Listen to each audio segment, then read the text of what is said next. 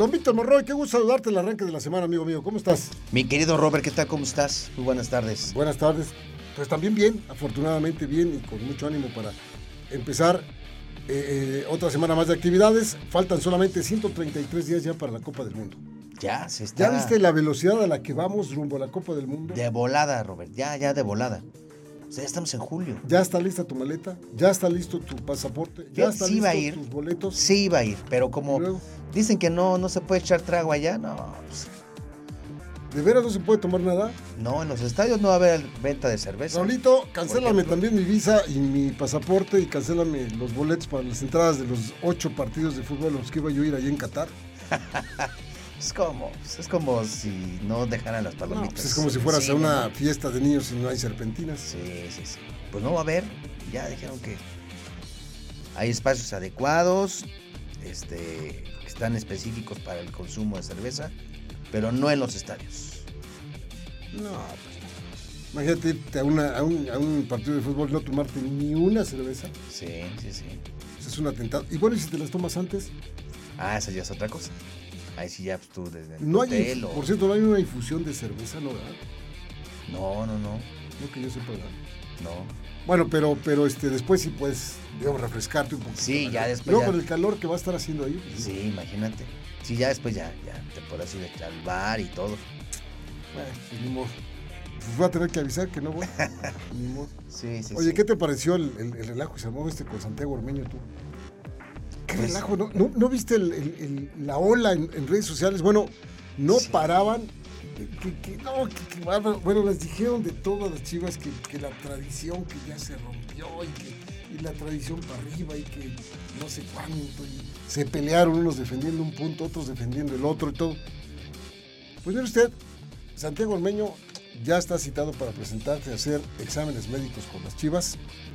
No sabemos cuándo va a ser anunciado, pero ya el que fuera delantero de León y efectivamente jugador del equipo peruano de fútbol, la selección, va a estar con las Chivas. Ahora bien, hay que aclarar algunos puntos A por ver, los cuales este hombre sí puede jugar con las Chivas. En fecha anterior, con anterioridad, había un reglamento que eh, estableció el ya fallecido don Jorge Vergara, que decía que eh, no podría, eh, en el Guadalajara, única y exclusivamente se admitirán jugadores mexicanos y quienes elijan jugador con la selección mexicana, jugar con la selección mexicana de fútbol. Ese era el reglamento. Ese era lo que decía el reglamento de Jorge Vergara. Después de analizarlo mucho tiempo y pasar por las oficinas legales de Guadalajara, decidieron quitarle la parte final de ese, de ese punto. Decidieron quitarle quienes elijan jugar con la selección mexicana de fútbol. Nada más dejaron a los mexicanos nacidos en México podrán jugar en México. Y Santiago Ormeño es nacido en México. Entonces es elegible para jugar con el Guadalajara. Hay otro caso, también se ejemplifica. Leslie Ramírez, jugadora de las Chivas Rayadas Femenil, su papá es mexicano, su mamá guatemalteca. Tiene una doble nacionalidad. Ella decidió jugar para la selección de Guatemala, pero está jugando con las Chivas por el mismo caso. Es nacida en México, de padre mexicano, y quiere jugar en Guatemala. Entonces, hay elegibilidad. No le gustará a muchos, a muchos seguidores de las Chivas. Les va a pegar, pero fuerte, una patada en el hígado. Pero la realidad es que en los reglamentos y en- se está estipulado que nacido en México, los dos, tanto Ramírez como Ormeño, son nacidos en México. Y además, pues yo, yo creo que si Santiago llega y desafortunadamente con León no tuvo ese, ese brinco que se esperaba que, que pudiera tener Ormeño. Pero si llega a Chivas y encuentra un segundo aire ahí, vas a ver que hasta el Chiva hermano más radical se le va a olvidar este, ese tipo de polémicas. Creo que son que- innecesarias. Este, como bien lo comentas, pues nació aquí, no es como un mexicano que se naturalice, este, y que a lo mejor nació en Texas, o nació en Perú, o nació donde sea, y que no, o sea, nació aquí. No hay, no hay como pa- para dónde buscarle más polémica, ¿no? Hay por supuesto los puristas que dicen, no, no, no, no, no, tiene que ser este Hernández, Pérez, Sánchez. Bueno, ¿no? puede De ser los- el apellido que sea, pero nacido. de los de los mexas, mexas. Sí, así, pero nacido en esta bendita. ¿no? Sí. Nacido aquí. Sí, sí, sí. Nacido desde el Chuchiate, allá abajo, Sí. hasta el Bravo, Sí, allá arriba. sí, sí. Entonces, ahora, yo creo que tendrían que polemizar más sobre si es la solución o no Eh, Santiago Ormeño. Ese es un punto muy bien pensado. Que, que si dónde nació. Ese es el punto. Es Santiago Ormeño, entonces, ya quitándonos de toda esa. Me, me llamó tanto la atención sábado y domingo. Sí, sí, fue- no podía fue- yo fue abrir claro. el, No podía yo abrir Fue tendencia, porque fue tendencia. Bárbaro, estaba a todo lo que daban. Y se pasaron un buen rato. Todos los que les gusta tener el teléfono a la mano les pasaron, pero un buen rato el domingo Sí. dándose con todo. Sí, sí, Bueno, hubo aumentadas, pues, hubo gente que se aventó y, y estaban furiosos, unos para un lado y otros para el otro, ¿no? Sí, sí, sí. Pero fíjate, con León, Ormeño jugó solamente 380 minutos en 11 partidos y marcó un solo gol. en ¿Cuántos partidos? 11 partidos. ¿Un gol? Un gol Ay, y solamente jugó 380 minutos. Ay. Entonces, pues aquí es lo que yo creo que deberían de, de polemizar más, ¿no? Eh, Es lo que tuvo que haber visto la directiva del Guadalajara, ¿no? Que seguramente si vieron estos números, y yo no sé de dónde o cómo los convenció que era Santiago Ormeño la solución para el Guadalajara. Sí. No sé, No, no, no, no. no, no, no sé cuál haya sido el razonamiento para decir, no, pues sí, sí, es, es- este es el bueno. Y, por ejemplo, ya ves que de- eh, hace poquito también nos decías que regresa eh, la Chofi López, Eduardo López, después de tener este un paso por la MLS, este y lo utilizaron precisamente para este para esa transacción un poquito como moneda de cambio. Se va a Pachuca, este la Chofis López. Al grupo Pachuca. Grupo Pachuca. No sabemos si se va a León o se ¿Es va León o Pachuca? o Pachuca. Ah, pues ahí está. Bueno, con eso empezamos el programa. Te digo una cosa, a mí en lo personal, y usted que nos está escuchando, a mí me gustaba mucho la idea, porque por ahí vimos su nombre, de Eduardo Aguirre, el famoso Mudo, el delantero del Santos Laguna. Me gustaba mucho ese muchacho, es definidor, es rápido, es un tipo que es un de un fútbol fácil, Sí. es un tipo que mete la nariz, la rodilla, el codo, el hombro, el talón, la rodilla, la espinilla, lo que sea, con tal de que el balón se meta a la portería. Y así lo vimos inclusive en Juegos Olímpicos, así lo vimos con, con Santos Laguna a cada rato, a cada instante, y algunos toquecitos que le dieron con la selección mexicana de fútbol. Me gustaba mucho. A la mejor, a la mejor, y es un proceso que todos conocemos, cuando mencionaron a Eduardo Aguirre como posibilidad para el Guadalajara, casualmente Sí. su precio se fue tres veces más arriba. O sea, costaba un peso y de repente, ¿cuánto cuesta? Tres pesos. Como suele pasar. ¿Cómo? Tres pesos, pues estaba- lo estaban vendiendo más caro que a, a- a Ronaldinho o, o a Cristiano Ronaldo. No, pues tampoco.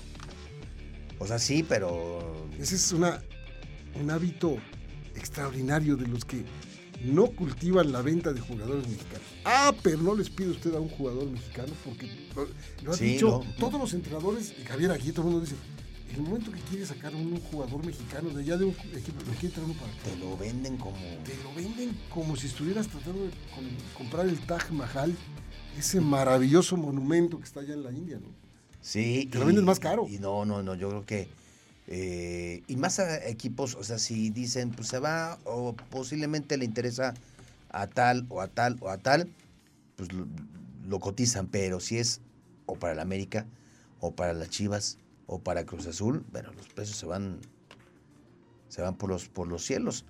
Y a mí también me gustaba esa, esa opción, Robert.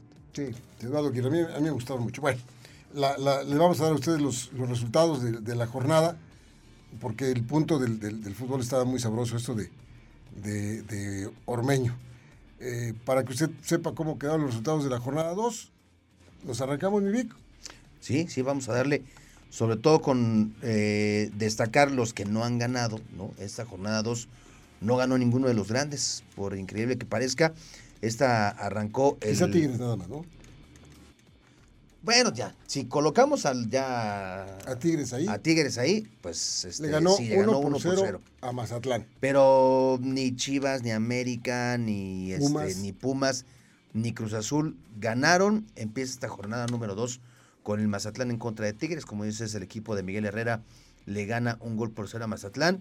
El mismo viernes, Puebla, de a poquito, pero está arriba, le gana un gol por cero al equipo de Santos y finalmente Tijuana pierde en casa el viernes 2-0 ante Juárez. Bueno, ya partidos, partidos del sábado. Me gustó mucho el, el León Pumas, me gustó, estuve Sí. monitoreando ese partido. Fueron seis goles los que se dieron en ese partido. Y por cierto, de nueva cuenta, y eso nos debe de tener con una sonrisa, que es una segunda jornada, otra vez con 27 Siete. goles. 27 Mucho goles gol, es, sí. es un número maravilloso. Sí. Y este fue un partido de 3-3. Pumas iba ganando el partido, claramente, con un jugador más en el campo. León tuvo la personalidad, los arrestos, de pararse bien en el Sí. campo y pelearle con el cuchillo en los dientes a los Pumas y le sacó el empate a tres goles. Sí, buen partido y me está gustando este León de, de Renato Paiva. ¿eh? Sí, señor. Me está gustando. Bueno, en otro resultado, Oye, por Chivas- cierto, paréntesis, mande. ¿en qué porcentaje va lo de Dani Alves? Que ya en un 70, ¿no? Eh, 70% A los ya, Pumas. sí, 70% ya dicen que hoy a las 5 de la tarde va a haber una reunión de la directiva de los Pumas con el jugador para que se cierren los porcentajes. Dani Alves, a mucha gente no le gusta, sí, si vemos su, su- su currículum, si vemos su palmarés, si vemos Ah, es impresionante. seis ligas en Europa, de- en Sí. España particularmente, seis ligas, cuatro supercopas, tres champions, que se dice bien y fácil, No, pero ganar, todos ganadas con el Barcelona, por supuesto, en 2009, 2011 y 2015. La Supercopa de Europa en tres ocasiones también. La Copa UEFA en 2007 y el Mundial de Clubes en las mismas fechas del 2009, 2011 y 2015. Nada más. Ya después Sí. hizo campañas en otros lados y, y probablemente llegue a México. No sabemos qué cantidad. Eso lo van a guardar hasta. Lo van a enterrar, la cantidad que va a venir ganando Dani Alves. Y va a ser mediáticamente muy importante. Imagínate tú que pueda cerrarse el- el- la contratación y que los Pumas vayan a jugar al Bernabéu, como van a jugar el próximo mes de agosto, Claro, claro. con Dani Alves como titular. Sí, Imagínate sí, nada más. No, le da mucho mayor realce. Hombre, ¿no? la gente va a meterse al estadio para ver a Dani Alves jugando Sí. no con el Barcelona, Sí, con el que con logró sus mayores triunfos y sus mayores logros, sino con los Pumas de México. ¿no? Sí, hoy se supone que por la tarde, eh, como dices tú, se, se cierra ya. Por ahí ha dado algunos indicios, dice Dani Alves, que a sus detractores por el tema de la edad, que tiene 39 años, este, pues dice que él está pasando por un, un buen momento, tan así que él se ve en Qatar, este, y bueno, pues dice, yo voy a donde pueda ganar. ¿Sabes qué estaba yo pensando? El ganador de la medalla de oro para Brasil fue el señor Jardiné, André Jardiné, ¿te acuerdas? Es el, Es correcto, técnico de, es correcto. de San Luis. Sí, sí, sí. Pues acá se lo va a encontrar Dani Alves a Sí. su- a, su, técnico. De hecho, dice Jardiné que el, eh, para dimensionar el, el peso que tiene, dice, es, es, este, a, la, a la similitud, a la altura de cuando llegó Ronaldinho a, a Gallos Blancos. Y me parece, me parece que podría incluso tener eh, un peso, un peso específico ligeramente mayor, porque está en activo, porque es un jugador que sigue, que sigue teniendo este, esa magia también en los pies. No es tan mediático ni tan carismático como lo es Ronaldinho. Pero sí es un jugador que si llega a Pumas va a ser una, una bomba, ¿eh? Una muy buena Una contratación. muy buena contratación. Y de por sí Pumas trató de, de- de- de rearmarse bien después de, batallar por algunos torneos con poco dinero, Sí, en donde al señor Lilín le dejaron una papa caliente ahí, así Ujú. hágase bolas y a ver cómo le hace, y lo hizo bien. sí. Bien, el equipo siempre estuvo en lugares arribita, tampoco anduvo ahí este, boca bajeando, ¿no? Desde los Sí, sí, lugares. sí. Lo hizo bien el señor pero ahora, ahora tiene un equipo respetable, un equipo que está dando Sí. eh, de qué hablar con las contrataciones de muchacho Salvio, se llama Salvio. Salvio. Salvio. Toto Salvio. Sí, y, y con el grupo que ya estaba con él, digamos que Pumas está pasando por un buen momento. Imagínate que hubiera llegado Cavani o Luke de Jong y Dani Alves. Sí, nombres, nombres muy importantes del fútbol internacional en el fútbol mexicano. Pero bueno, ahí vamos, el, vamos a la paréntesis. Pausa, vamos a la pausa rapidito. Órale, va. Y, y, regresamos que, híjole, el tema del fútbol nos podría llevar, sobre todo que es lunes, nos podría llevar otra, otra media hora, pero se va a enojar Mariana, entonces mejor, mejor no. Oye, pero sobre todo, ¿sabes qué está bueno platicar? ¿Qué pasó con los que este el torneo anterior sorprendieron? Ricardo Cadena y, Fernando Ortiz, técnicos de Chivas y de América, que bueno, se ganaron su lugar y hoy no están ganando con Es interesante el punto, muy interesante. ¿Qué será la motivación distinta que tendrán los grupos? Hijo, quién sabe. El estado de ánimo que tendrán los grupos. La calidez, la, temperatura del grupo todavía no entra en combustión, no entra en, eh, para que hierva la sangre y empiecen por los puntos. Porque América, con todo y todo y todo y todo, o sea, tiene un punto de todo. Sí, y empezó de seis posibles. empatando en un partido muy aburrido contra Atlas. Y también tenemos que tocar el punto de Querétaro. Ayer, lastimosamente, acá en la corregidora, ¿cómo podemos decir? No sé, como que del partido que le vimos en Pachuca al partido que le vimos acá en la corregidora cambió mucho. O sea, acá lo vi como distraídos, como, sobre todo en el medio tiempo, o sea... Sí, en el primer, tiempo... medio tiempo, ¿qué onda? Aburrido, este... O sea, no, no, no, no. No, no, no. algo, algo, algo, algo pasó y, bajó. y luego se encontraron... Eh, el Necaxa juega bien de visita, eso ya es de, tiempo atrás. Y se encontraron con un gol en el cual, pues a la salida de, de, Aguirre, pues, le ganaron un cabezazo ahí al portero. En fin, ya platicaremos. Dijimos que íbamos a la pausa y no nos tardamos nadita aquí en Radar Sports. Volvemos.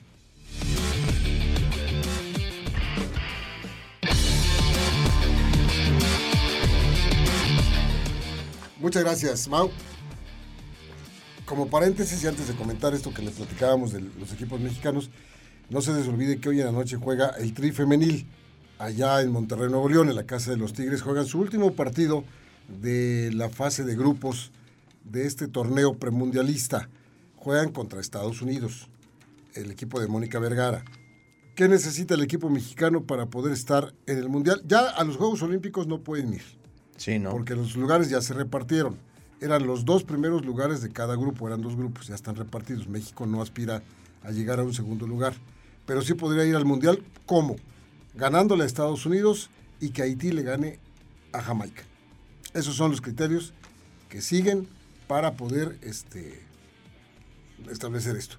Va a ser una hazaña grande si es que el equipo mexicano le puede ganar a Estados Unidos. Se ve muy difícil. Las estadounidenses han estado inclusive goleando a sus adversarios, tanto a Jamaica como a Haití. Como... Le ganaron 5-0 a Jamaica y 3-0 a Haití. Ah, bueno. Entonces ya sabemos más o menos qué nos espera. Pero bueno, cualquier otra noticia que no sea una derrota, un empate de México, va a ser extraordinario. Yo pensé que ibas a decir, ¿qué necesita México? Un milagro. Dije, dije, necesita un milagro. Necesita ah, está, un, milagro, está, muy difícil. Pero bueno, es para que lo tome, lo tome en cuenta. Le platicábamos a usted acerca de Gallos ayer, que lastimosamente pues no pueden encontrar la victoria. Gallos les gana dos goles por uno. Sí. Necaxa. Un partido donde el primer tiempo infumable, infumable. Eh, Necaxa también no está pasando por un buen momento. Eh, habían ambos equipos perdido su primer juego de la campaña. Necaxa, este, vimos que, bueno, aprovechó al inicio ciertos espacios que le dejó, que le regaló Querétaro, pero al momento de la definición, mal. Se ve que están también batallando con ese tema de, de, la, de la puntería. Y para fortuna de Querétaro, bueno, pues este, las pocas que tuvo Necaxa no las pudo concretar. Un doblete de Milton Jiménez, que de hecho hace tres, porque en el gol de Querétaro pues, colabora ahí con un, desvío del balón este, del tiro libre que, que cobra Pablo Barrera. Brincó, peinó apenas el balón y, desvía. Entonces colabora. Ya en la parte complementaria vimos a Querétaro, porque le costaba trabajo a Querétaro eh, entrar tocando eh, al, al terreno necaxista, cosa que cambió en la parte complementaria. Ya veíamos a Querétaro ya este, aprovechando, generando, abriéndose espacios. Sin embargo, La definición, una vez más, pues parece que la dejaron en el vestidor. Hubo una clarísima, clarísima frente a Luis Malagón, el portero de Necaxa, de eh, no me, si no me equivoco, que regaló, que se vio la tibieza y no la pudo, no la pudo concretar. Y cuando mejor estaba jugando Querétaro, anota el segundo gol el equipo de Necaxa, que además en los cambios que estaba haciendo Jimmy Lozano, estaba reforzando la defensa, estaba reforzando la media, parecía que ya hasta Jaime Lozano estaba satisfecho con, el, empate. y terminan encontrándose el 2 por 1. Querétaro, poco que rescatar en el tema colectivo, en lo individual, sigue siendo factor Washington Aguirre. Eh, Pablo Barrera está jugando bien. Este. Y pues ya. Ángel Sepúlveda todavía no. todavía no. Qué, mala racha la que tiene. Eh, es muy importante para Querétaro que Ángel Sepúlveda encuentre otra vez su sitio. Nahuel Pan también. Bueno, pocos minutos y, no, no se le puede exigir mucho.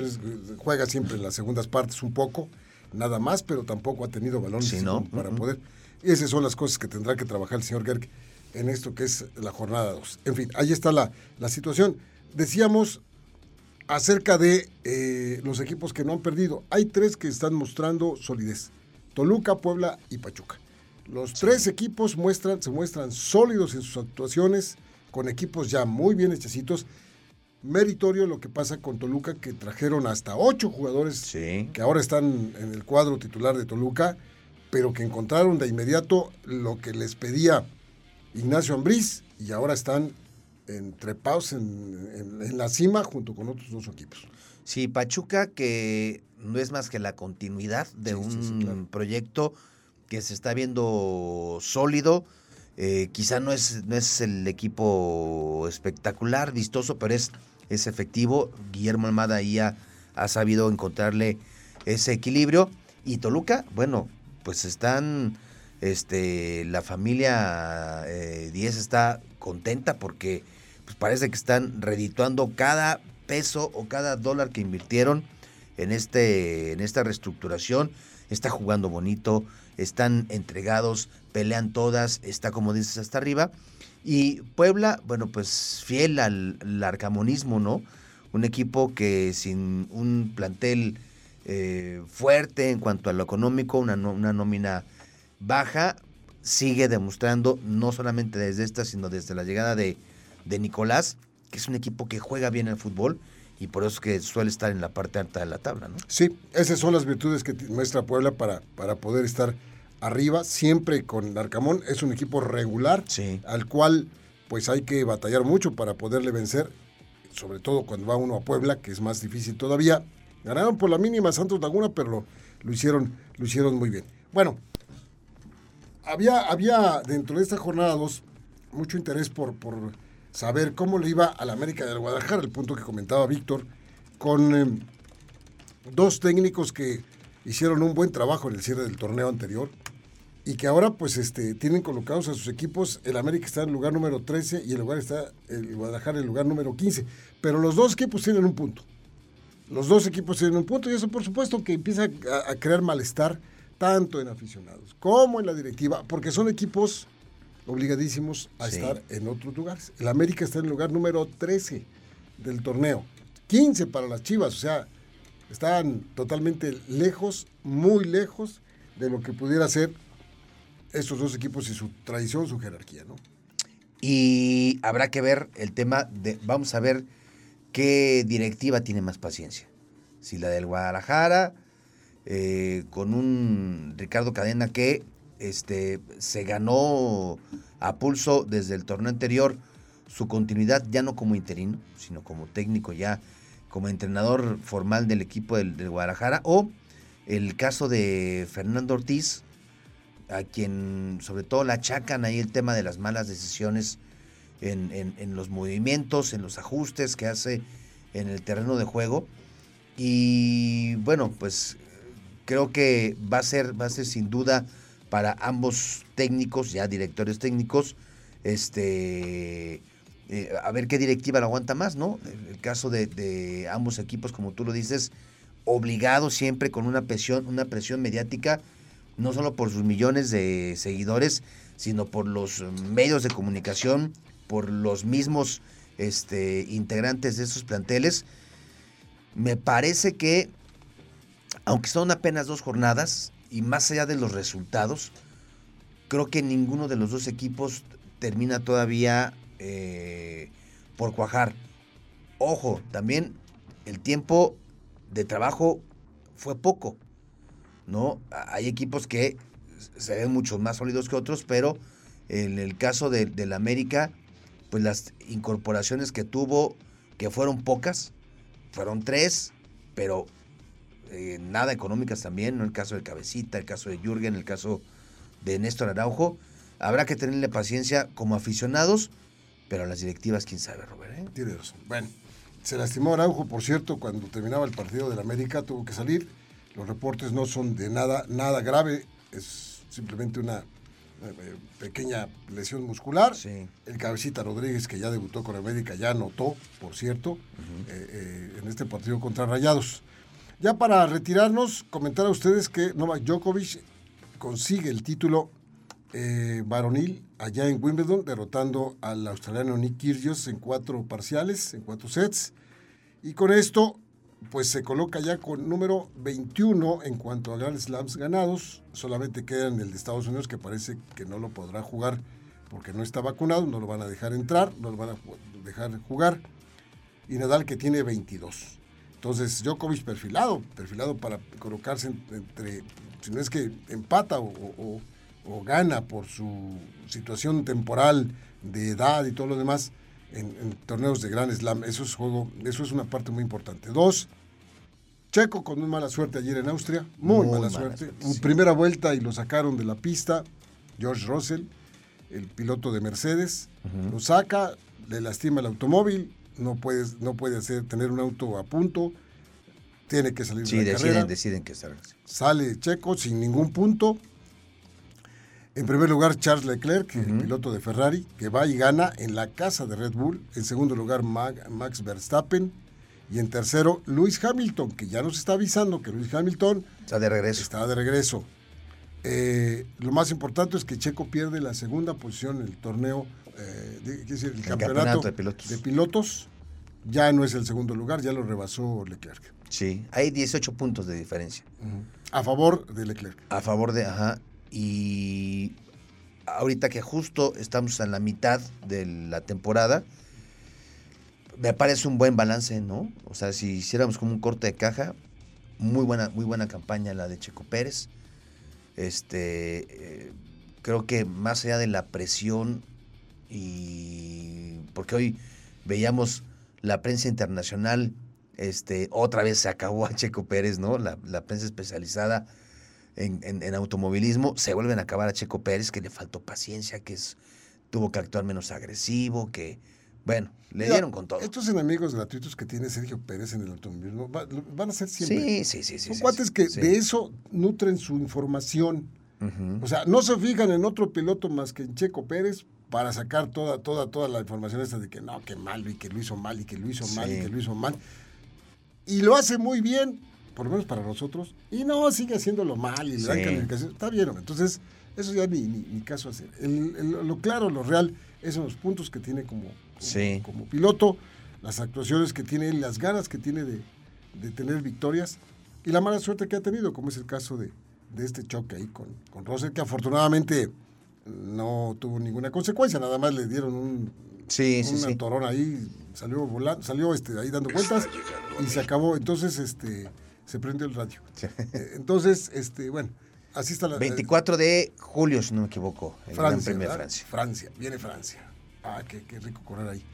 Y también comentar a ustedes acerca del juego de estrellas que es mañana. Hoy es Home Run Derby. Si a usted le gusta el béisbol, las cadenas, sobre todo ESPN, transmiten el home run derby que, que se llena el estadio.